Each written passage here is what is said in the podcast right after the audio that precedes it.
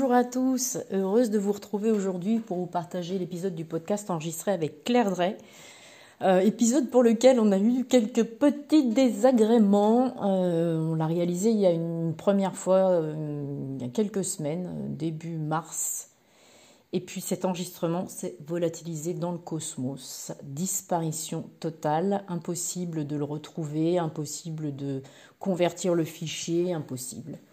Et donc il a fallu retrouver un moment en se disant que peut-être l'univers nous envoyait ça comme une belle opportunité d'observer les questions qu'on s'était posées sous un autre angle et avec de toute manière euh, euh, un, vécu différent sur ces quelques semaines. Et effectivement, Claire nous partage à la fin de l'épisode euh, une, décision qu'elle a prise de continuer à se former dans une nouvelle voie du yoga. Donc c'est super, je vous partage cet épisode avec beaucoup de joie, énormément de gratitude pour le fait que enfin on y soit arrivé. voilà, j'espère que vous prendrez autant de plaisir que moi euh, et que vous aurez à cœur de noter cet épisode, de noter le podcast, éventuellement de, me faire des retours ou de contacter Claire qui enseigne euh, son yoga en région parisienne. Euh, voilà, je vous souhaite la plus belle écoute qui soit. À bientôt.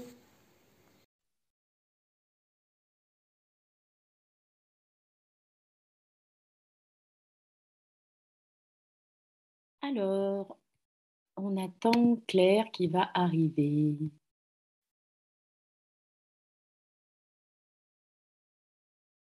Qui va arriver d'une minute à l'autre.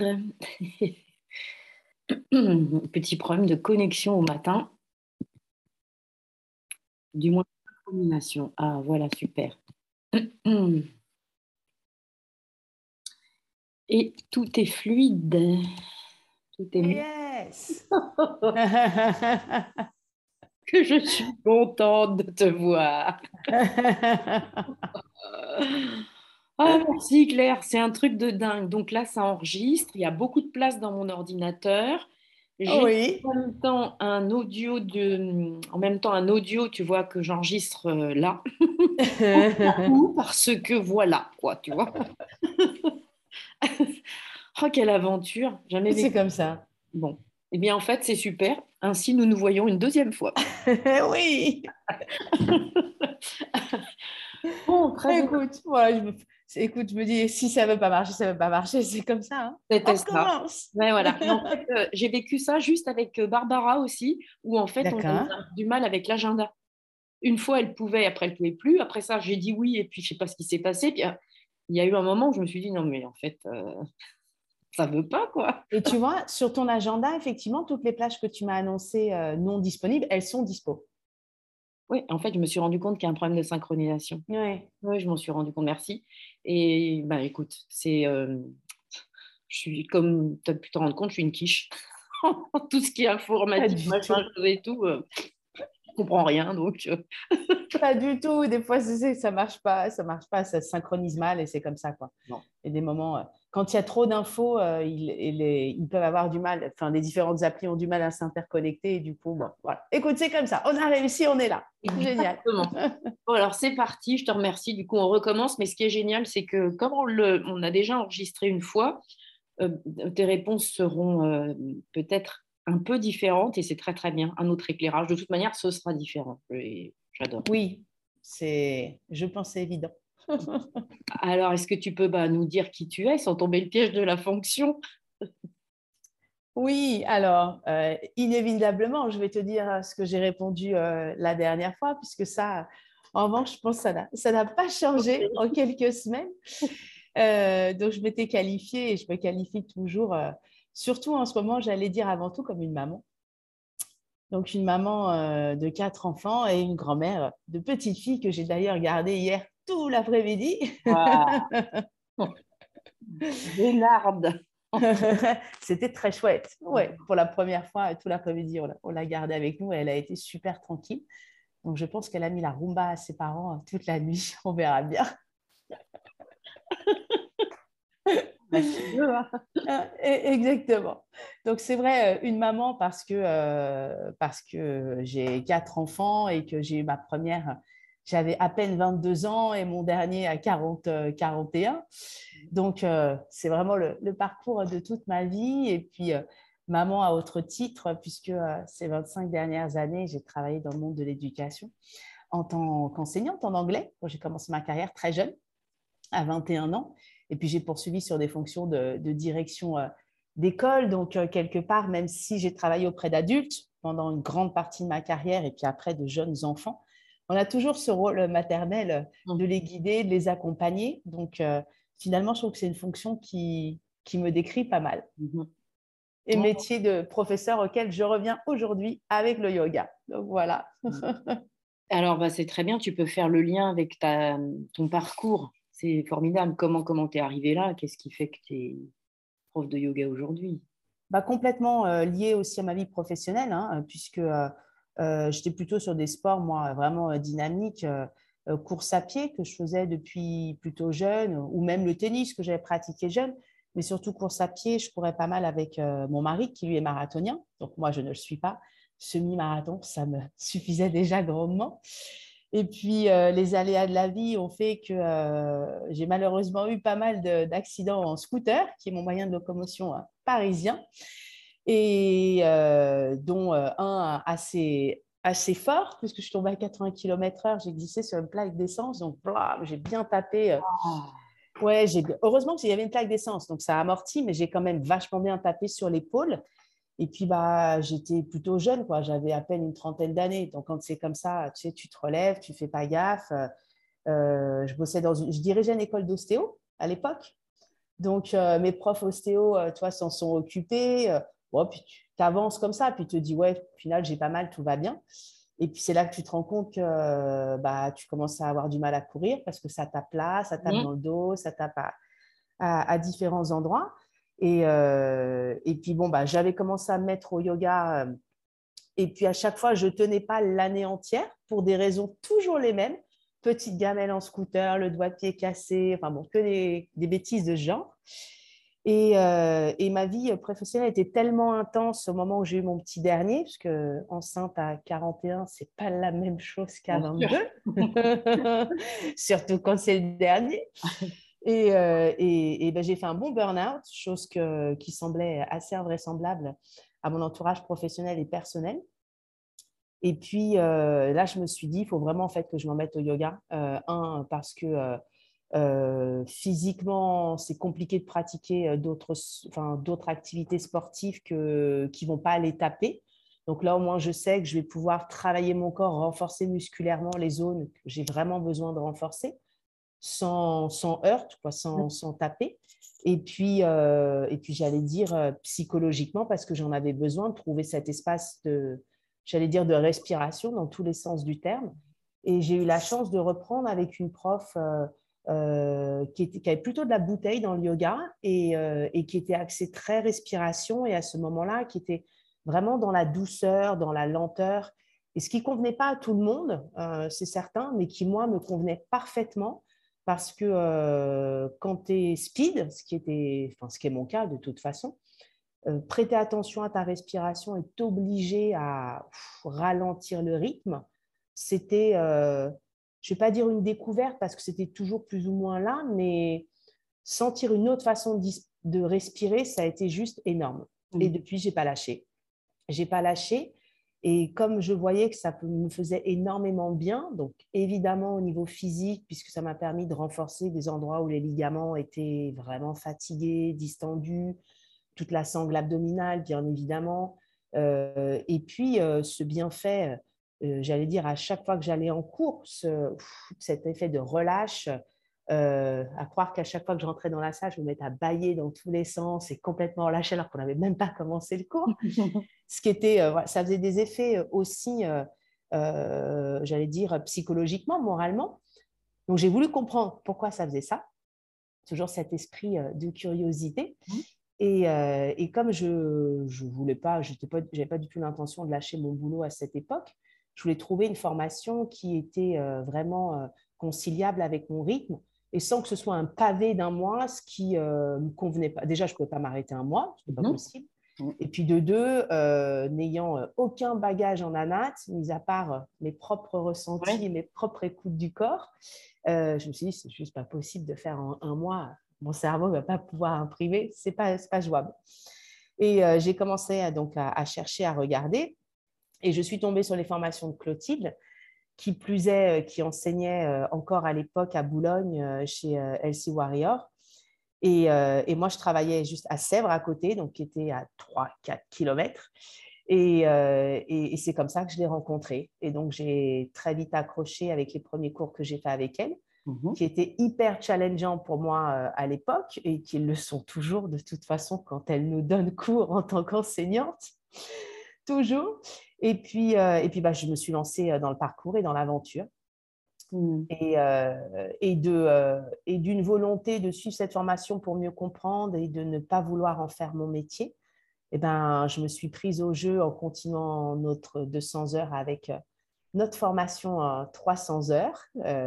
et, et, puis la vie a fait qu'à un moment donné, le Covid a vraiment trop pris le dessus dans nos écoles, et mmh notamment les écoles élémentaires et collège que je gérais, parce que c'était une école, ce qu'on appelle dans notre jargon les K-12, comme on dit en anglais, donc euh, de la petite section jusque, euh, moi c'était fin du collège, on peut même aller jusqu'à fin du lycée. Donc évidemment, mélange de protocole, mélange de rythme, mélange de tout. Et puis euh, après, il y a eu une mésentente avec la direction générale du groupe auquel j'appartenais et qui a fait que j'ai raccroché mi-septembre, une période absolument peu propice, évidemment, dans notre monde de l'éducation. Mais je crois que voilà, ça devait arriver. Euh, et, je pense que comme je savais que dans ma tête, j'avais euh, cette possibilité d'évoluer euh, sur cette fois-ci un métier d'enseignante de yoga à temps plein, ça m'a aussi probablement dans ma tête quelque part sécurisé. Et donc, bah, depuis mi-septembre, c'est parti, hein, c'est mmh. parti à temps plein. Donc voilà. Je, relève que tu, parles beaucoup, beaucoup d'espace, en fait. Tu parles de l'espace que tu as eu besoin de créer euh, à la suite de, tes accidents euh, divers. Il euh. faut pas jouer avec des scooters dans Paris, Claire. N'importe quoi. à 80 ans. quand ça fait 22, 25 ans, tu as du mal à te déplacer autrement. Ah, mais d'accord. tu parles d'espace aussi au niveau de la respiration, de ce que tu es allé chercher, de cet espace qui était bah, au, niveau respiratoire, juste, mais au niveau mental aussi, prendre de la distance mmh. par rapport à, ce qui survient. Et puis euh, là, là tu, en fait, ce, que, ce, que j'ai, ce qui m'est venu en t'entendant là, euh, c'est que petit à petit, tu en as créé. C'est-à-dire, pendant ta formation de 200 heures, il y a des choses qui sont venues s'imprimer en toi, et puis que tu as eu besoin, après, dans la 300 heures, de créer davantage d'espace encore pour pouvoir accueillir bah, la fonction que tu exerces maintenant et qui euh, et qui n'aurait pas pu, euh, tu, n'aurais pas pu l'accueillir euh, si tu n'avais pas fait tout ce travail en amont bah, sur toi en fait. Mmh. Et, et, donc oui, bah, septembre, pas propice, mais en fait si c'était le, le, très bon moment, je trouve, pour shifter. C'était c'était le très bon moment puisque de toute manière maintenant t'enseignes quoi. C'est-à-dire que Exactement. les opportunités qui sont arrivées parce que tu as créé l'espace pour. C'est exactement ce que tu dis. Euh, je ne l'ai jamais formulé tout à fait comme ça, mais c'est exactement ce que tu dis. Besoin d'espace parce que de toute façon, j'avais un tel rythme. Euh, euh, évidemment, tu sais ce que c'est. Tu as, quatre enfants aussi, même si on les a plus toutes les deux, les quatre à la maison. Mais bon, quand même.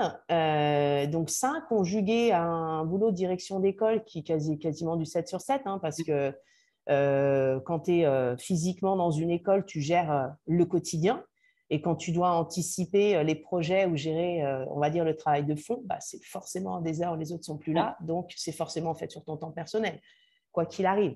Donc, j'ai tout fait, littéralement, ça c'est clair. Et puis, ayant fait un premier burn-out, là, quand je revoyais comment ça montait en puissance, et Neil, euh, que tu connais, qui a fait la formation avec nous et que j'avais embauché à l'école, euh, me disait quasiment tous les jours, je ne sais pas comment tu fais, je ne sais pas comment tu fais. Euh, donc, je pense qu'effectivement, j'ai créé de l'espace cet été en méditant beaucoup, mm-hmm. au mois d'août, énormément, chose que j'avais rarement fait par le passé. Et là, je sentais que j'en avais besoin, puisqu'en plus, on s'est posé, parce qu'on on a eu la chance de pouvoir s'acheter une maison à Majorque, sur l'île de Majorque, mm-hmm en plein Covid. Et donc, on est resté euh, au même endroit tout le mois d'août dans la maison et un espace hyper zen, hyper calme. Donc, j'ai pratiqué tous les matins tôt parce qu'il fait très chaud à Majorque l'été. donc, tous les matins tôt, donc, est un espace aussi de calme absolu. Et, et, je ne sais plus si je t'avais partagé cette anecdote, mais qui pour moi est très emblématique. Je suis rentrée avant, avant mes garçons pour reprendre justement le boulot, préparer la rentrée. Et en montant dans l'avion à Majorque, ma première remarque a été comment je vais faire pour reprendre mon rythme? Et cette remarque, elle m'est restée en fait gravée depuis. Euh, et pourtant, ça aurait pu être tu vois, une pensée, comme on mm. dit, hein, euh, hop, hein, de façon très impermanente qui passe et à laquelle tu, ne reviens pas. Mais celle-ci, en fait, elle a résonné tout de suite.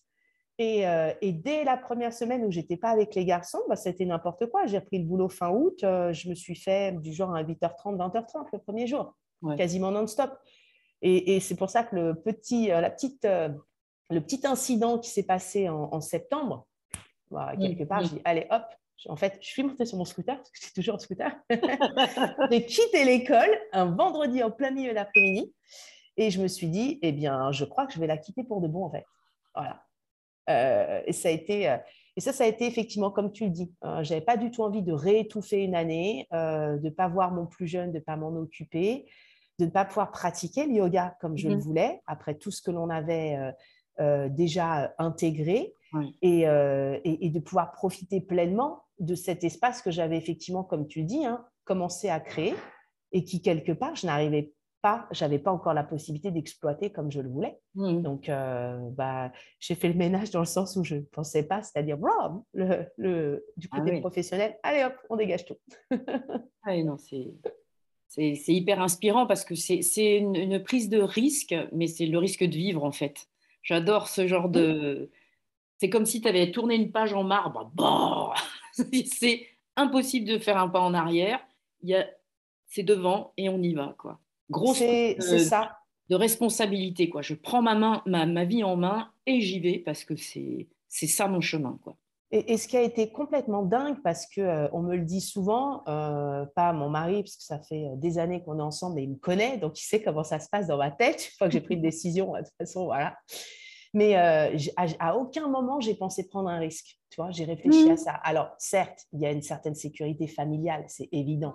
Mmh. Si j'avais été seule, bien sûr que, bien sûr que j'aurais probablement réfléchi, Quoique encore, je me suis dit, j'aurais carrément baissé le niveau de vie et puis peu importe, au moins j'aurais été heureuse, j'aurais respiré et j'aurais trouvé un moyen mmh. euh, quelconque, euh, euh, j'allais dire financièrement parlant, puisque arrivé à un certain âge, tu te dis ça devient quand même un peu plus secondaire et tu es prêt à faire des concessions pour ta qualité de vie, mmh. c'est indéniable. Et, mais, mais, à aucun moment j'ai pensé prendre un risque, parce que c'est exactement ce que tu dis, ça a été, allez, hop, tu sais quoi, on va refermer la page de toute façon, je suis une enseignante dans l'âme, donc euh, que ce soit l'anglais, que ce soit transmettre aux enfants euh, une discipline ou que ce soit transmettre, euh, on peut le dire, une façon de vivre, un, art de vivre, un, mode de pensée, pour moi, c'est on est la même chose. Voilà, mmh. on est des guides, on est des transmetteurs, on aide à mettre sur le chemin. c'est un peu comme ça que je me qualifie. Hein. C'est comme notre rôle de maman. pour moi, c'est mmh on les aide, on aide, euh, quels que soient euh, nos apprenants, parce que j'ai tellement l'habitude de les appeler comme ça, nos élèves, mais euh, on, les, on les met sur un chemin et, après, à eux de, s'épanouir et mm. avec les armes qu'on leur a données. Donc, mm-hmm. c'est la continuité, va-t-on dire. c'est complètement, complètement cohérent en tout cas. je, je, me souviens de ton passage lors de la certification qui a été le déclencheur, en fait, euh, ça je te l'avais dit, qui a été le déclencheur de cette envie d'enregistrer ces, épisodes de podcast avec vous, parce que en fait, euh, je t'avais très peu côtoyé à cause de cette histoire de Covid et puis moi de ma, ma prise de large d'espace. Je suis partie très très loin de mon précédent lieu de vie et du coup, bah, je ne venais plus en présence. Et du coup, il y a beaucoup de personnes que j'ai très peu côtoyées, dont tu es. Et j'ai été sidérée, réellement sidérée par ce premier jour de passage. Tu étais passée dans, les mmh. trois premières moi, j'étais arrivée en me disant, j'ai un passage tout prêt, je vais envoyer du lourd et de toute manière, j'ai peur de rien. J'étais un petit peu dans cet esprit-là de, bon, voilà, c'est une formalité, puis on y va, tu vois. On s'était mis un peu le stress avec cette certification. Et puis en réalité, euh, quand j'ai vu les passages, je me dis, non, mais en fait, ma pauvre, euh, je me, moi, je me suis beaucoup, beaucoup dénigrée, tu vois, à ce moment-là, et je me suis dit, non, mais tu peux pas faire ça, tu peux pas présenter ça. C'est tellement rien par rapport à tout ce que tu as reçu et par rapport à ce que tu vois là, parce qu'en fait, vous avez chacune euh, incarné une posture, euh, j'ai envie de dire, hyper puissante et complètement différente les unes des autres, alors qu'on avait suivi la même formation. Et j'ai été bluffée par euh, tes connaissances et parce que tu, euh, la manière dont tu nous as amené à prendre conscience de certaines choses. Et je me souviens d'un commentaire d'Eliane à la fin de ton passage qui t'avait dit euh, Oh, moi je savais pas que tu savais tout ça. Mais c'était vraiment ça. C'est qu'on s'attendait au départ à voir des passages, j'imagine, euh, on va faire du yoga, puis finalement on va faire, même si on n'a pas du tout, du tout été formé comme ça, mais des postures, de la gymnastique, des trucs comme ça. Et là, c'était pas mm. du tout ça. Il n'y a pas eu de démonstration, on s'est pas retrouvé sur la tête. Enfin, tu vois, euh, et chacune y est allée vraiment de son, son langage, quoi. Ce qui m'amène à te demander, euh, là aujourd'hui tu enseignes, mm-hmm. euh, quel public, quel yoga, qu'est-ce que tu as trouvé, comment, qu'est-ce qui se passe dans ta vie de yogi là maintenant et de prof?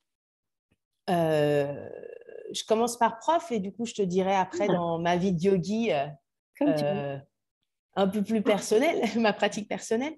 Euh, en tant que prof, euh, euh, grâce à Clotilde, puisque ça a été la première en fait à, on va dire, à, me donner ce, contact proche de chez moi. Donc c'est pareil, c'est tombé entre guillemets. Pour moi, il n'y a pas de hasard quand je dis c'est mm. tombé du ciel, hein, mais bon, bien sûr, il n'y a pas de hasard. mi-septembre, sur la fin de, notre, enfin pas fin de notre formation, mais on va dire reprise là sur les mm. quelques derniers mois, elle me dit, Claire, euh, j'ai une MJC euh, euh, qui m'a contactée, qui je pense est à côté de chez toi. Et oui, effectivement, c'est à 5 km. Elle me dit, il cherche quelqu'un, un prof pour donner des cours le jeudi. Et je t'ai parlé d'un vendredi où j'ai quitté l'école. C'était le premier week-end de formation. Nous avions cours vendredi, samedi, dimanche. Et elle me dit ça le samedi. Donc, comment te dire que ça m'a conforté encore plus? Je me dis, waouh, ok, hier, je prends la décision de me barrer d'école, c'est le cas.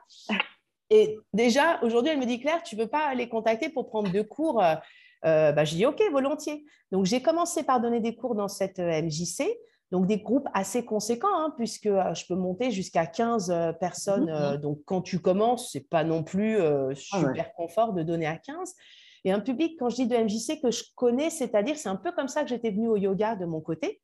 donc, des gens qui, qui vont pratiquer une fois par semaine, et qui sont plus dans du hatha yoga, qui ont besoin de reprendre contact avec leur corps, qui ont des bobos divers et variés. Et donc, j'ai commencé comme ça euh, avec eux. Et puis, euh, au bout de quelques jours, quand j'ai compris que vraiment j'allais demander à partir et une rupture conventionnelle, parce que j'avais la chance d'être dans un groupe, du coup, euh, j'ai commencé à refaire mon CV tout de suite, un peu différemment, mais genre au bout de 48 heures, on va dire. Et j'ai commencé à regarder ce qui se passait sur Internet. Et puis, comme tu le dis, septembre, c'était le bon moment puisque ça peut être le moment où des studios ou des associations, des structures cherchent. Et bingo, je suis tombée sur la mairie de Puteaux, donc qui est juste à côté de la Défense, euh, qui en fait a une grosse activité culturelle, sportive. Et euh, une des professeurs venait d'être débauchée par un studio de yoga mhm. et il cherchait quelqu'un pour 11 heures de cours par semaine. Donc, ce qui est quand même pas rien. Et ce qui a été génial au-delà de ça, c'est que il y avait du yoga doux avec des seniors, donc j'enseigne à des seniors. Il y avait euh, du pré et du post-natal, donc si même officiellement je n'ai pas de gasquet, mm. ce qui est quand même euh, la mode en France, euh, ils ont décidé de me faire confiance, donc j'ai du pré et du post-natal. J'ai quatre fois une heure avec des enfants, 6, 8, 8, 10, 10, 14 et 14, 18, donc le public que j'avais à l'école et que j'adore. Et puis j'ai une heure de vinyasa et j'ai aussi du hatha yoga. Donc, comment te dire que sur les 11 heures, j'ai une palette d'enfer. Euh, il me manquait juste du yin. Voilà, c'est tout ce qui me manquait. Et euh, pour le côté yin, je remplace Laurie, que tu connais. Mmh. Euh, Laurie a formé un petit studio virtuel pendant, le, pendant le confinement. Et je la remplace régulièrement sur ses cours de yin yoga quand elle a besoin. Donc, j'enseigne le yin. Et donc, j'avais cette MJC, les cours à Puto, donc un public aussi un peu MJC, on va dire. Et euh, j'ai depuis un, studio de yoga qui s'est ouvert pas loin de chez moi et pour lequel je donne aussi donc euh, deux cours. Je m'occupe du kids yoga, les enfants toujours. Et je fais un cours de ce qu'on appelle de Vinyasa, que j'adore, donc qui est, euh, on va dire grosso modo, une demi-heure de Vinyasa et une demi-heure de, Yin. Donc j'ai une super palette et mmh. j'en suis euh, très contente, euh, même si certains m'ont dit, mais t'es sûr, ça fait pas beaucoup? Bah, Non, parce que comme beaucoup d'entre nous, je me donne une thématique chaque semaine et puis bah, je la décline en fonction des publics. Donc, donc aujourd'hui, je donne quasiment ouais, 17 heures de cours, donc ce qui mmh. est ce qui est top. Euh, et puis, bah, j'anticipe la rentrée prochaine parce qu'on est déjà pratiquement fin mars. Hein. Euh, donc, je suis en train de, créer mon site internet. Euh, je pense que je vais donner des cours en ligne à mes élèves pendant les vacances parce que mhm. sur les structures sur lesquelles je suis, ça fonctionne beaucoup avec les vacances scolaires. Donc, les uns les autres me disent Oui, mais on n'arrive pas à trouver des cours comme toi où on insiste beaucoup sur la respiration, me mhm. disent-ils, parce que naturellement, j'insiste beaucoup dessus. Donc, je pense que je vais euh, commencer à donner euh, des cours en ligne à mes élèves. Et puis, euh, je me prépare pour la rentrée prochaine à, essayer de développer davantage, peut-être du cours particulier, mm-hmm. pour pouvoir suivre ce que j'aimerais beaucoup développer, même si on le sait tout, le yoga est une thérapie au sens large du terme. Utiliser ce terme peut-être un peu galvaudé de yoga thérapie pour pouvoir faire, si tu veux, des suivis plus individuels. Mm. Voilà, comme moi je l'ai c'est aussi pour ça que mon passage euh, était euh, bah, de toute façon différent hein, de euh, comment elle s'appelle, qui est passée juste avant moi. Je ne connais qu'elle, qui a les cheveux bouclés, que Diane. Que Diane, et puis que Sandrine avant. Parce qu'on mhm. était trois personnalités effectivement différentes, mais du coup, chacune dans notre monde. Mhm. c'est que moi, j'y suis arrivée au yoga comme une thérapie quelque part. Donc, c'est aussi probablement pour ça que je l'enseigne de cette façon-là. Mhm. Et j'aimerais bien essayer d'aider. Euh, quand euh, j'ai eu la chance d'avoir un premier témoignage écrit énorme que j'ai euh, dédicacé à Clotilde parce qu'il était, en plus on était en week-end de formation à nouveau avant qu'elle ait son accident, je lui ai montré, où une de mes élèves, une femme qui a énormément de mal à respirer, qui est suivie par le kiné, qui a une tension artérielle très basse, m'a envoyé un témoignage mais magnifique un soir en me disant, euh, ce qu'on a fini avec la posture du poisson, avec la brique, avec une ouverture euh, assez importante. Et c'est vrai, elle ne s'est pas rendue compte, mais ça faisait plusieurs semaines que je leur faisais faire de cette façon-là. Mhm. Elle m'a dit, Claire, j'ai eu comme un déblocage euh, au niveau du plexus. J'ai eu l'impression, waouh, de prendre une grande bouffée d'oxygène. Elle me dit, même mon kiné qui m'a vu le lendemain, me dit, mais je ne vous ai jamais vu respirer comme ça en quatre ans. Je te dis, bon, bah voilà, il faut continuer et mhm. peut-être axer davantage sur ces sur ces difficultés, soit respiratoires, soit d'équilibre que peuvent avoir les gens dans tous les sens du terme. Et c'est par là que j'aimerais bien continuer mm. et, vraiment euh, euh, développer. Donc, euh, ce qui est compliqué, j'allais te dire, c'est qu'on on a intérêt à être hyper précautionneux sur les termes qu'on utilise. Donc, je me prends un peu la tête pour faire le site pour pas que des médecins viennent te dire maintenant, tu n'es pas docteur, donc ce n'est pas ton job, tu ne sais pas faire. Voilà, j'essaye de faire attention, en tout cas sur la vitrine, on va dire, commerciale, parce qu'on est obligé. Ouais. Et puis après, cette histoire de légitimité, moi, ça me, ça me fatigue énormément. Moi, j'accompagne des femmes, tu vois, qui justement sont tellement illégitimes déjà de respirer, d'être là, vivante. Il hmm. euh, y a des choses qui, qui, sont interdites par la loi, c'est-à-dire de parler de santé quand tu n'es pas un médecin, voilà. Euh, mais parler de thérapie ou de thérapeutique, je veux dire, hmm. Absolument. Euh, et, puis, et, puis, euh, et puis pour moi, le yoga, c'est une thérapeutique plus, plus globalement, si tu veux, que tu peux insérer dans, dans tout un tas d'accompagnements. Et après, de le décliner, il y a X manières de décliner les choses. C'est ce qui est, ce qui est intéressant, c'est que le yoga, c'est pas la pratique des asanas. On s'en fout des asanas. On est d'accord. Voilà. Donc, c'est important de faire attention pour la vitrine. J'ai envie de te dire maintenant, s'il y a un médecin qui a du temps à perdre pour venir t'enquiquiner parce que tu as écrit un truc, ben, ben mon, mais, travail, euh, occupe-toi des gens qui viennent te voir. Tu as raison. Prends-les en charge et, aide-les dans leur vie plutôt que de t'occuper de choses comme ça. Quoi, ça franchement. Euh, tu as complètement raison. C'est clair. Tu as raison. Non, mais en fait, ce que j'entends, c'est que tu es en train de dessiner des choses et, encore une fois, euh, je trouve ça génial. tu chemines c'est-à-dire qu'on on est sorti de cette formation, on, a suivi, on, cheminait, on a cheminé, puis ça continue, et puis ça va s'ouvrir sur d'autres, d'autres voies encore possibles. Tu vois, on n'est pas arrivé à, la fin de cette formation avec euh, les, clés, les clés de la voiture, le permis de conduire, le trajet qu'on va suivre et la destination. On est là avec la bagnole. C'est ça. On ne sait même pas s'il passe. voilà. Et c'est parti pour l'aventure. C'est ça. Avec des changements de voiture peut-être euh, en cours de route. Non, mais tu as raison, c'est exactement ça.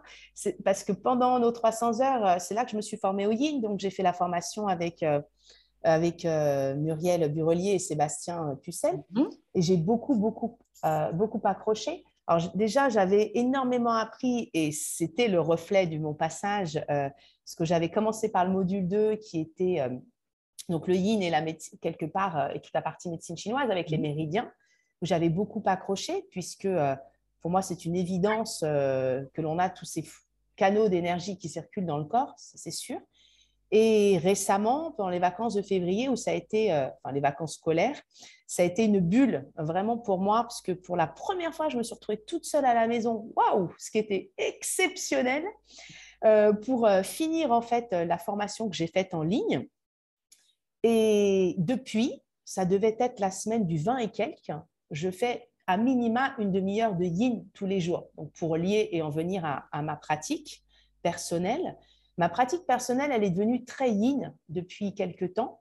Euh, et je pense qu'il n'y a pas de hasard, euh, étant quelqu'un de très speed à l'origine euh, et qui justement on peut le dire, hein, qu'il y a une crainte quand il y a trop de blanc ou qu'il y a trop, trop d'espace. Ça, mhm. c'est une évidence pour moi.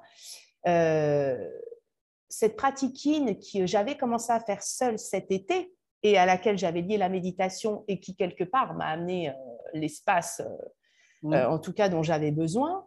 là, elle me rattrape cette pratique au niveau physique parce que j'avais une, une espèce de douleur, on va dire, dans le bas du dos euh, en haut de la fesse euh, qui ne quittait pas depuis trois ans et qui pouvait être hyper paralysante, même à, suite à des week-ends que l'on faisait, euh, et notamment quand on a fait des week-ends de backbend, parce que je suis hyper fragile dans le bas de la colonne vertébrale et probablement dû aux accidents de scout. Ça a tassé, c'est une évidence. et depuis, j'ai fait des radios qui le, qui le confirment, chose que je n'avais pas faite. Et un début d'arthrose dans la hanche est pareil, qui doit être lié à ça. Et, Sébastien nous a partagé son histoire qui est assez remarquable puisqu'il s'est cassé la colonne vertébrale lorsqu'il a eu un accident euh, au début de, ses 20 ans. Et alors qu'il était, c'était, je ne sais pas si on dit champion, mais en tout cas en arts martiaux, parce qu'il faisait des mmh. compètes internationales. Et que, euh, on va la faire courte, mais il a réussi à se réparer entièrement, y compris de douleurs fantômes, grâce au yin yoga. Et il est d'une souplesse extrême euh, aujourd'hui.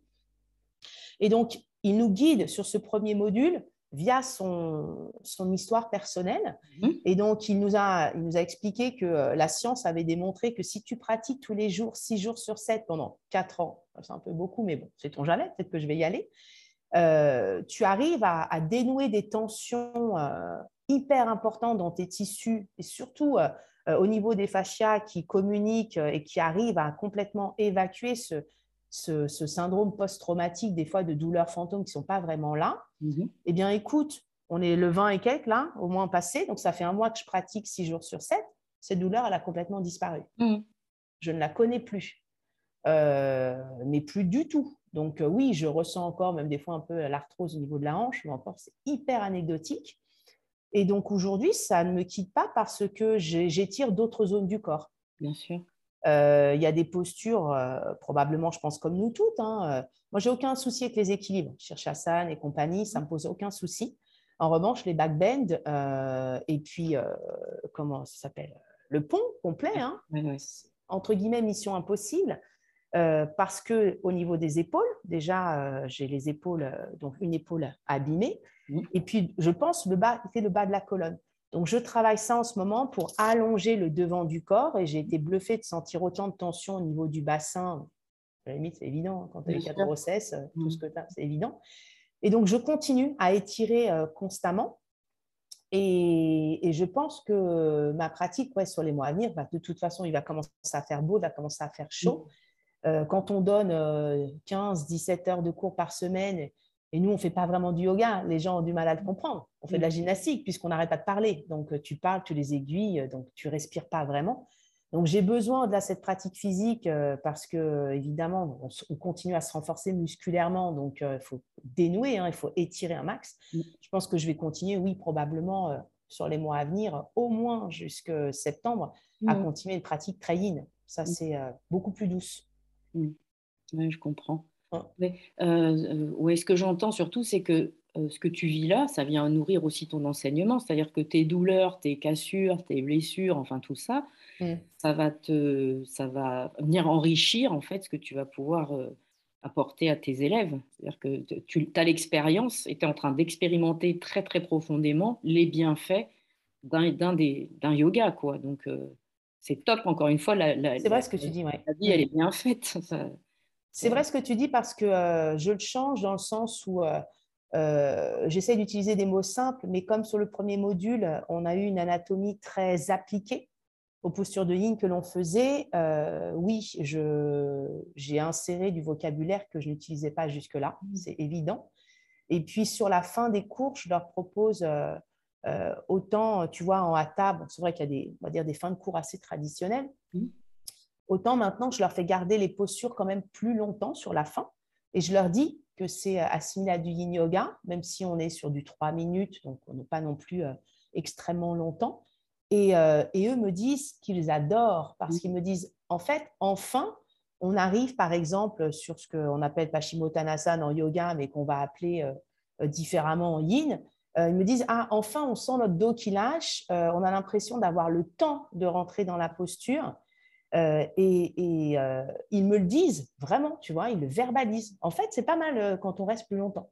Mmh. Donc, je suis en train de leur en mettre un petit peu euh, à la fin du cours, même si les cours ne sont pas libellés comme ça.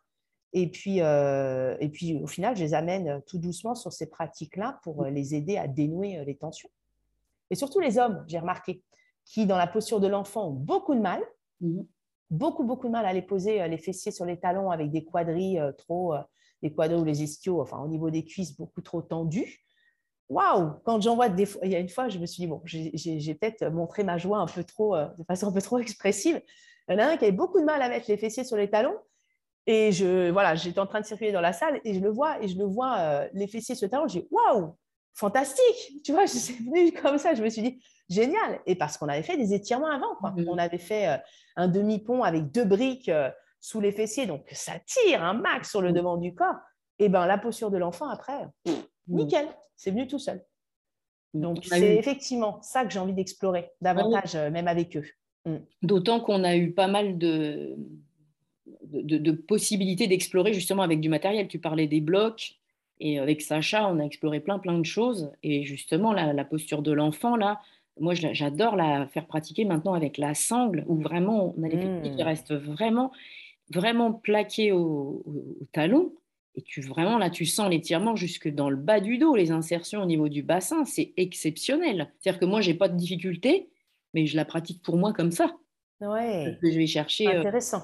c'est vraiment, ben oui. Et du coup, tu vois ce que tu disais de, du travail, de la discipline, du fait de répéter les choses et de sentir que petit à petit, elle se développe. Parce que notre corps, il apprend des chemins aussi. Du coup, bah, plus on va pratiquer la même chose, avec des, des petits ajustements, plus on va explorer nos sensations, plus on va, ben, plus on va en découvrir tout simplement. Donc, euh, donc c'est ce qui est ce qui est assez exceptionnel, cette pratique lente. Alors euh, euh, peut-être que c'est dû aussi à l'âge, hein, j'en sais rien, hein, tu vois, d'avoir envie d'avoir une pratique plus plus tranquille, plus justement en, introspection, ça c'est certain. je commence à ressentir de plus en plus l'équilibre Ida et Pingala. C'est hallucinant. En mm. pratique de Yin, quand surtout je fais des poses, euh, euh, des postures euh, en, j'allais te dire, de façon asymétrique, vraiment en faisant droite, en prenant le temps de faire mhm. droite-gauche. Mais le, au niveau des narines, au niveau de la respiration, c'est assez bluffant. Il y a des jours, au niveau gauche, j'ai l'impression que c'est l'autoroute, quoi. Tu vois, ça passe tout mhm. seul. Et tu sens que justement, au contraire, au niveau droit, il y a un truc qui bloque, il y a un truc qui passe pas. Oui, on met de la confiance. Ah, mais ça, et ça, et ça, j'adore ça. Qu'est-ce que j'aimerais réussir à, à pouvoir le partager? Parce que euh, c'est là que tu sens qu'il se passe vraiment quelque chose à l'intérieur, dans les fluides et autres. Et, je vais te le lier à, donc, la lecture que je t'ai partagée, que j'avais quand on mmh. en a parlé il y a quelques semaines, que j'ai fini hier soir. tu peux redire, Claire, le titre, parce qu'il sera dans l'épisode comme ça. Qui est La méditation m'a sauvée.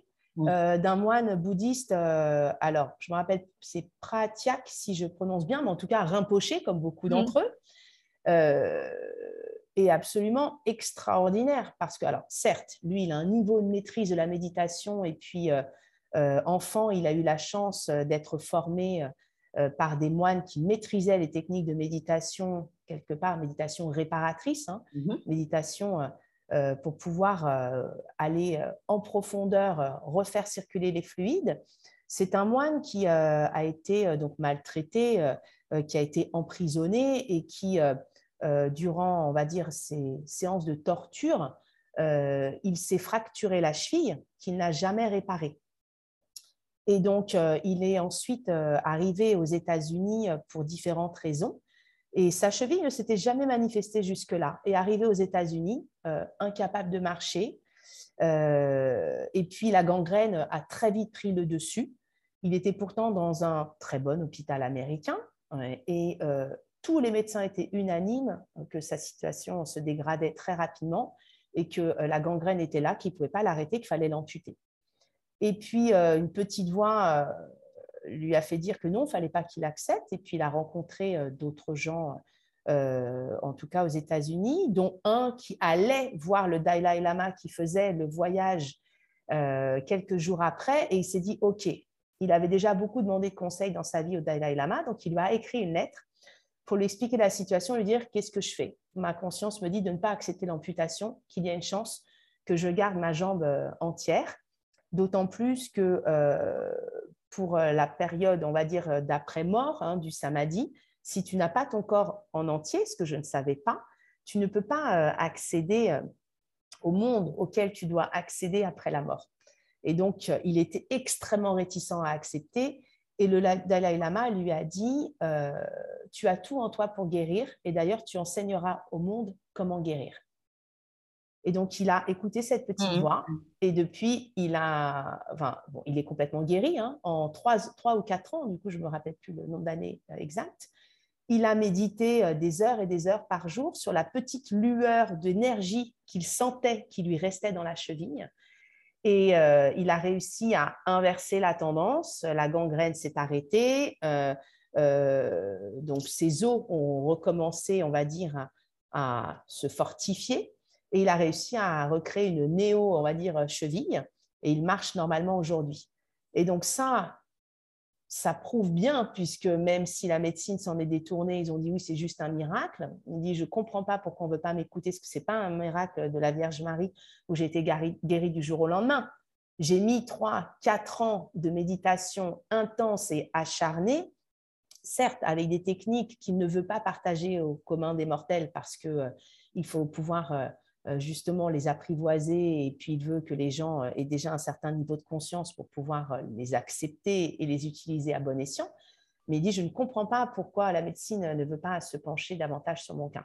Alors, il y a un médecin que j'ai découvert du coup dans, le, dans, son livre, qui est le docteur Coulon, qui est un médecin français et qui, lui, a créé un centre de yoga thérapie, qui, lui, oui, a pris le temps, bien évidemment, de, de, voir comment, d'ausculter même euh, son pied, de, de, pouvoir suivre son dossier médical, le reprendre de quand il était à New York et de toutes les radios qu'il a fait lorsqu'il était guéri, pour, euh, pour redonner une explication. Et lui, en tant que prof de yoga, parce que ça fait 30 ans en plus qu'il enseigne le, yoga, ce, médecin. Mais tout ça pour euh, revenir au fait que, oui, c'est clair que, comme le yoga, la méditation fait partie du yoga, ce que les gens ont souvent du mal à comprendre, c'est une branche que l'on a sortie euh, avec Abadine euh, et comme il a développé le, MBSR. Mais avant tout, ça fait quand même partie du yoga de façon intégrale même. Et, on voit bien que lui, avec ses pratiques, avec ce qu'il a fait, il a réussi à se soigner entièrement, chose que la médecine traditionnelle était incapable de faire à ce moment-là. Donc, euh, il y a forcément des choses qui s'ouvrent. Je te l'ai dit en pensant à Inda et Pigala, parce qu'on l'a partagé avec euh, Sébastien et Muriel quand on était en pratique, puisqu'à chaque fois, après notre heure et demie de pratique avec eux le matin, on, pouvait partager ce que l'on ressentait. Et on était plusieurs à ressentir euh, cette sorte de rééquilibrage entre droite-gauche. Mm. Et, donc, toute cette manifestation énergétique qui se passe à l'intérieur de nous et qui est aussi multipliée. Pourquoi j'aime le yin? Parce que c'est une approche introspective, c'est une approche méditative. Et je me dis, comme j'ai toujours beaucoup de mal à me lever tôt, moi je suis une grosse dormeuse et ça, j'arrive pas à, aller au-delà. Donc je me dis que pour l'instant, c'est parce que j'en ai besoin et on verra d'ici quelques temps. Euh, ce qui est bien avec le yin, c'est que je peux y associer cette pratique méditative, puisque mmh. euh, euh, donc c'est vraiment conjugué à la fois, on va dire, cette réparation du corps mmh. physique, Mmh. mais aussi cette, euh, ce nourrissement euh, méditatif. Et, mmh. et, et, la, la, fin de la lecture de ce livre me conforte encore plus dans ce sens, même si euh, jamais, jamais je n'arriverai à méditer autant d'heures, évidemment, que certains même d'entre nous, hein, que ce soit Fred, je sais qu'elle médite beaucoup, peuvent le faire. Mais au moins, je me dis, bon, c'est mon petit peu, et puis tout au long tout au long de ma vie, euh, j'en rajouterai un peu davantage. Quoi. on en a parlé justement avec Fred, euh, la méditation, c'est pas euh, quelque chose qu'on fait forcément en s'arrêtant. La méditation, c'est sortir, regarder les arbres, tu vois. Il n'y a pas besoin d'être dans une posture particulière pour méditer, d'une part. Et puis, tu parles beaucoup de, réparation, etc. et ça, c'est vraiment juste le niveau de conscience qu'on a de ce qui peut se passer dans notre corps et, la réparation. Moi, j'invite toujours les gens à se pencher sur le travail de Joe Dispenza, qui est un scientifique, en même temps, euh, il est chiropracteur. Et ce type, il a eu un accident, tu sais, il s'est cassé la colonne vertébrale à 20 et quelques années, triathlète, et il a eu un gros accident pendant l'épreuve de, vélo. Uh-huh. On lui avait dit qu'il allait avoir des, des plaques dans le dos, et puis voilà, c'était terminé. Et il a reconstruit sa colonne vertébrale, et ça n'a pas pris 4 ans. C'est-à-dire que quand il a trouvé le chemin pour aller se, connecter sur ces parties-là et reconstruire sa colonne, il a, utilisé, il a utilisé tout son temps à le faire. Il était à l'hôpital, il n'avait rien d'autre à faire qu'à se concentrer sur ça. Et il l'a fait, et je crois que c'est en dix semaines qu'il a remarché. C'est énorme. Ah oui. C'est énorme. Je vous avais ah, partagé le, livre qui s'appelle Rompre avec soi-même. Sincèrement, ah, j'avais oublié. Ah bah tiens, ça va être dans mes prochaines lectures. Ouais, Diane, là. Et sinon, tu peux même le trouver euh, en audio gratuit sur euh, Internet, tu vois. Donc, euh, D'accord. Et réellement, c'est moi, ça m'a ouvert des, des portes parce que je, je la, dimension spirituelle est arrivée dans ma vie assez tardivement et j'avais besoin de comprendre, tu vois, scientifiquement. Alors, je suis pas du tout scientifiquement, voilà, mais j'avais besoin de comprendre ce qui se passait. Et grâce à Dr Joe, j'ai passé l'année dernière entière à méditer de entre une heure et demie et trois heures par nuit. Je me levais la nuit pour le faire, tu vois. Bon, là, gros coup de fatigue, il y, a des moments où euh, il y a des grandes périodes où je me lève pas. Par exemple, en ce moment, je me lève pas pour, pour méditer. là, en ce moment, être dans la nature et juste mmh. là, on est en train de méditer, quoi, tu vois. Et je pense que c'est un chemin. C'est simplement euh, apprendre à le faire en ayant la conscience qu'on est en train d'apprendre à le faire et que ce qui est important, c'est le chemin. Il n'y a, pas de, but. Enfin, on ne le connaît pas, le but. On, est des apprenants, comme tu disais. Mmh. on peut nous dire, euh, le but, c'est ça, mais tant qu'on ne l'a pas touché, c'est un concept. Donc, euh, finalement, ça n'a pas d'intérêt. Ce qui est intéressant, c'est comme notre pratique du yoga, ou en tant qu'enseignant, en tant qu'homme, en tant que femme, c'est d'être en chemin et d'expérimenter. Ah c'est c'est exactement ce que tu dis. C'est en fait méditer. Même moi, je me dis, euh, à mon niveau, c'est déjà ce qui a déjà été énorme, c'est de, prendre conscience que tu peux gérer les fluctuations de tes pensées. Mmh. Déjà, première chose. Que tu te fais complètement euh, bouffer, euh, absorber par ton mental.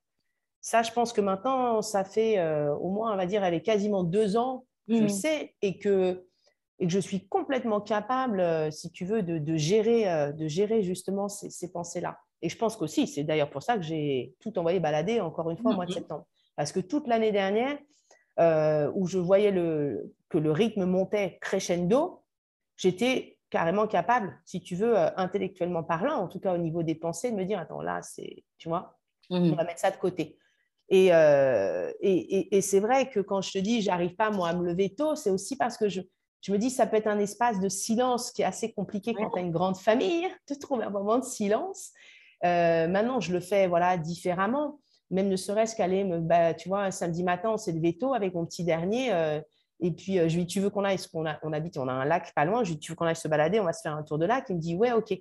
Bah, rien d'être avec lui, de, de, mmh. marcher dans la nature, même si on parle et qu'il me raconte sa vie, parce que c'est le moment où souvent il parle beaucoup, bah, quelque part, je me dis, tu vois, c'est aussi faire le vide dans ta tête et d'être mmh. complètement dispo pour autre chose. Mmh. Et, et ça, avant, j'en étais euh, juste incapable. Donc, euh, mmh. euh, je me dis peut-être qu'après, je réussirais à méditer différemment.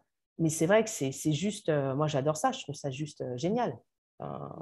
et c'est probablement pas là où je me dis, il faut juste être vigilant, c'est après qu'on fasse attention avec notre public parce que certains n'accrochent pas. Bien sûr. De toujours continuer à sentir où en sont les gens en face de toi, mm. s'ils en sont juste à une pratique posturale, même s'ils savent très bien qu'avec moi, ils ne font pas de la gym parce que mm. ça, je leur, je leur, dis assez. Mais euh, euh, de réussir à les amener tout doucement par là, rien qu'un, comme on les ramène tout le temps dans leur corps, à l'écoute de leur corps, et après d'être à l'écoute de leur mental et qu'ils arrivent à lier le tout et que ça fasse euh, vraiment euh, sens. Quoi. Mm. Euh, mais, je vais lire le bouquin dont tu parles parce que je pense que ça va être dans la lignée, dans la, une belle, très belle suite de ce que j'ai lu je pense. avec l'histoire de Rinpoché. C'est une, une, une, cartésienne et je pense que ça va, te, ça va t'ouvrir d'autres horizons. C'est d'autres chemins, mais je trouve ça passionnant, vraiment. Je trouve ça... Ouais, Et, est-ce que tu te souviens de ce que tu as dit euh, quand on est rentré dans la formation 300 euh, heures, on nous a demandé ce qu'on venait y chercher. Est-ce que tu te souviens de ce que toi, tu avais dit? Oui, très bien. Euh, ce qui m'avait manqué en 200 heures, moi, c'était la partie plus philosophique, justement. Donc, c'est complètement lié à ce que l'on est en train de dire. Parce que oui, je pratique et comme le disait Sacha, il me disait bon, toi, tu n'es pas une vinyasa, tu es plutôt une hatha yoga, donc complètement. moi, le toutou YouTube, pour, les mots de Clotilde, voilà, ça va, ça va cinq minutes, ça correspond à des périodes. Euh, mais, mais c'est vrai que j'aime bien pouvoir allier au, spirituel et je trouvais qu'il manquait cette partie philosophique. Je t'avoue que c'est un petit peu euh, ce sur quoi je reste sur ma fin aussi sur les 300 heures. Euh, pour moi, j'ai pas assez vu Philippe, voilà, qui a énormément à partager. Et je crois que, ben non, je n'y étais pas allée, donc j'ai d'autres choses à te raconter. Je, je suis allée avec Neil voir l'expo de yoga à Paris au musée, euh, comment s'appelle-t-il? J'ai un, doute. Sur l'expo sur le yoga, dans le 16e, qui est mhm. juste à côté du Trocadéro. Et, euh, et on s'est dit, c'est dommage que, en fait, Philippe nous ait pas emmenés dans la formation 300 heures au musée Guimet. Euh, c'est dommage qu'il nous ait pas emmenés voir cette expo parce que, au final, la formation n'était pas terminée parce qu'il y avait plein de statuettes de tout ce qu'il nous avait raconté. Ah euh, mais vraiment magnifique, euh, dans l'expo permanente et aussi dans l'expo temporaire. Il y mhm. avait de superbes peintures euh, qui décrivaient donc les dieux et déesses de l'hindouisme principaux et où il aurait pu nous raconter encore beaucoup de choses. Mhm. Et on a eu une grosse pensée pour lui à ce moment-là. Et, et c'est un peu ce qui, je pense, voilà, pour moi, m'a manqué. C'est dommage qu'il n'y en ait pas eu davantage. Mhm. J'ai beaucoup aimé tout ce qu'on a fait en adaptation avec Sacha, parce que ça, je m'en sers constamment. Mhm. Euh, les postures un peu plus complexes, euh, genre pincha et autres, oui, bon, de toute façon, je les travaille, mais je t'avoue que ce pas les postures que je vais enseigner de toute mhm. façon. Ce n'est pas, pas le public que j'ai en cours. Et euh, les backbends non plus, je ne vais pas leur faire faire des backbends de malades parce que quand ils en sont à ouvrir la cage thoracique, comment te dire, voilà, mhm. on n'en est pas là. mais je trouve que c'est dommage ouais, qu'on ne soit pas rentré davantage dedans. Mm. Euh, j'ai beaucoup aimé évidemment les passages avec Shalindra, puisque je parle anglais couramment. Donc, euh, euh, c'était très chouette de pouvoir avoir cet enseignement à l'indienne, qui est un peu, je trouve, comme à l'anglo-saxonne, qui est très épuré au final. Mm. on parle beaucoup moins, c'est davantage straight to the point, comme on dit, vraiment, tu vas direct là où il faut. Mais cet aspect philosophique, c'est même dommage que Chalandram, il ne nous en ait pas apporté davantage. En fait, moi, je, suis d'accord avec toi dans la mesure où j'ai soif de ça, mais je mm. trouve que dans la formation, c'était amené juste comme il faut pour que ce soit distillé et qu'on puisse. Euh, les graines ont été semées. Maintenant, c'est à nous d'aller chercher parce qu'il y a des choses euh, qui vont nous parler, qui vont faire écho, qui vont nous permettre de nous développer, de nous enhardir dans certaines voies, parce que ça sera notre choix. Mais je suis entièrement d'accord sur la présence de Philippe. Que moi, moi ce prof-là, je l'adore véritablement. Déjà parce qu'il est, euh, est très perturbateur. Il n'est pas du tout. Euh, il n'est pas conventionnel, il est, atypique, il a quelque chose de monstrueux, je trouve, vraiment. Et j'aime beaucoup parce que parce que c'est tranché et que et qu'il parle avec ses tripes, il enseigne avec ses tripes. Ce qui ne veut pas dire que les autres n'enseignent pas avec leurs tripes, mais là j'entre vraiment tout à fait ce que tu dis. J'entre en connexion. Et je sais qu'il peut aussi être très très dérangeant pour des, des personnes. Euh, je sais que dans, dans notre groupe et je me hum? rappelle en 200 heures, il a parfois eu des, la difficulté à, se, à pouvoir s'exprimer en fait dans ce qu'il était aussi en tant que prof. Quoi. Mais ça vient chercher en nous des choses. Euh, ça nous demande aussi d'accepter un prof comme ça. Euh, et je trouve que c'est top. C'est vraiment top. et, puis, et puis du coup, ça t'oblige quand même, même si au départ en cours tu l'acceptes pas, parce que jamais été mon cas, hein, mais pour d'autres, je pense qu'à un moment ou un autre, ça fait son petit bonhomme de chemin et que ça vient quand même t'interpeller et te poser certaines questions. Donc, euh, c'est vraiment, vraiment, vraiment enrichissant à tous les niveaux. C'était moi en tout cas ce que je cherchais. Euh, oui, donc il y a eu évidemment, euh, euh, comme tu le dis, hein, des petites graines de semer, mmh. ça c'est sûr. et puis de toute façon, j'en suis ravie parce qu'au-delà de ça, il y a eu des rencontres pendant cette formation. Mmh. il y a eu voilà, des, des voix que prennent certaines qui peuvent être des sources d'inspiration, ça c'est évident. On dit toujours avec Clore, euh, je lui dis, euh, je lui dis c'est ma sœur de changement parce qu'elle aussi elle s'est fait un tel changement radical. donc euh, je lui voilà, je lui dis j'ai suivi tes pas. Et donc donc voilà, il y a tout ça. Donc c'est sûr que c'est juste énorme. Ça a été au-delà bien évidemment de ce à quoi j'avais pensé dès le départ. Oui. Oui. je, suis, je suis d'accord avec toi. on arrivait peut-être chacune avec une idée de ce qu'on aurait pu venir chercher. Et encore, en ce qui me concerne, euh, pas, mais on repart euh, bien, bien, bien enrichi, quoi, avec énormément de valeur. Ouais, Et autant, euh, quand, je sais pas, toi, si on pose la question, on me dit, non, mais attends, 500 heures, c'est juste énorme au final. Bah, c'est comme l'être à la Ouais, c'est énorme peut-être, mais tu vois, au bout des 200 heures, j'avais pas l'impression que c'était assis. Mmh. Autant, à la fin, j'avais, je sais que j'avais besoin euh, encore d'être guidé, qui est quelqu'un qui. Mais je ne dis pas que j'ai toujours besoin d'être guidé. C'est pas ça le problème. C'est pas du. Enfin, c'est mal dit ce que je veux dire, mais bon. Euh, mais j'avais vraiment besoin que ça soit encore incrusté et assis, davantage. Quoi. Mais toutes les, filles que j'ai, avec lesquelles j'ai échangé parlent de la même chose en disant en fait, quand tu sors de tes 200 heures, tu as encore une fois la, ça y est, tu es prof, tu as le droit d'enseigner, tu peux le marquer sur ton studio, tu as fait tes 200 heures. Et en réalité, euh, se lancer comme ça, et pour certaines d'entre nous qui n'avaient jamais enseigné, tu sens bien que tu as encore besoin d'avoir un gourou, d'avoir quelqu'un comme Clotilde qui est là pour te, te donner d'autres pistes et t'asseoir dans ton enseignement. Donc, ces 300 mm. heures, elles viennent, à mon sens, elles viennent juste enrichir. Quoi. Et, puis, c'est pour nous, c'est des parcours, c'est la vie. Quoi. C'est, euh, ça va être un chemin. Oui, voilà. Un, chemin qui ne s'arrêtera pas. Exactement. Alors, est-ce que tu peux, euh, on va arriver doucement à la fin, est-ce que tu as, des choses à nous partager autres que le livre dont, dont tu as parlé, que je mettrai euh, en description de l'épisode Est-ce qu'il y avait autre chose que tu voulais partager? Qui est dans la lignée, qui peut servir de conclusion. Euh, comme on le disait, donc je pense que de toute façon, les unes les autres, il y aura probablement d'autres formations que l'on continuera beaucoup plus euh, j'allais dire courte, bien évidemment. Euh, donc moi, je vais me faire euh, la formation de Gasquet juste pour pouvoir être légitime par mmh. rapport prénatal, postnatal, mais surtout une voie que j'aimerais explorer et qui va complètement dans, tout ce que je t'ai dit aujourd'hui et qui est au final un entretien bien différent de ce que l'on a fait la dernière fois. c'est explorer ce qu'on appelle l'ayur yoga, donc qui est un mixte ayurvédique et yoga.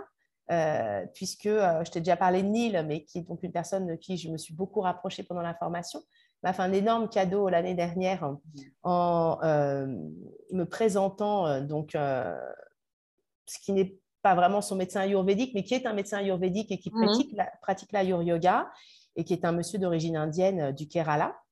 Donc j'ai fait sa connaissance et j'ai suivi, j'ai été suivie par lui, on va dire au niveau ayurveda pur et dur. Et là, on va euh, se faire euh, un petit stage euh, toutes les deux qu'un après-midi en ayur yoga et méditation avec lui et une de ses élèves qu'il a formée mais qui est enseignante. Et, et, je pense que voilà, ça va, ça va en fait vraiment aller dans le sens euh, que je donne aux, enseignements aujourd'hui, mmh. d'aller sur un yoga qui n'est pas du tout un yoga démonstratif. Moi, je dis toujours, si vous voulez du yoga Instagram, vous n'êtes pas dans le bon course, n'êtes pas avec la bonne personne, c'est pas moi. Et, euh, et, donc, c'est le, voilà, le petit chemin que je vais continuer euh, à explorer. D'accord, super. Mmh. Bon, ben, Claire. Voilà. Je vais croiser les doigts pour que mon ordinateur daigne conserver cet épisode. Mais je sais que mon, mon, mon magnéto, lui, le gardera. je te remercie beaucoup, beaucoup pour tout ça. Bah, merci à toi. Hein, euh, encore, une fois, c'est une super idée. Merci à toi de faire ce genre de choses. Parce que comme je te l'avais dit, et d'ailleurs, il faut que je le reprécise, maintenant que ça doit être enregistré, euh, c'est juste génial de pouvoir faire ce bilan quelque part de la formation avec toi. Ça nous oblige à mettre des mots sur ce qu'on a euh, ressenti.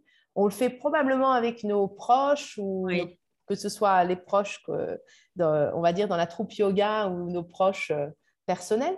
Et, mais c'est juste une superbe opportunité que tu nous donnes de pouvoir le faire. Et si tu veux toujours, comme tu l'avais dit, on se donne rendez-vous dans un an, euh, voir où on en est dans un an. Ça pourrait être très sympa. Ouais, j'en ai très envie parce qu'en plus, là, avec les, depuis, j'ai eu d'autres enregistrements, euh, ça bouge tellement que ouais, je pense que je vais faire ça.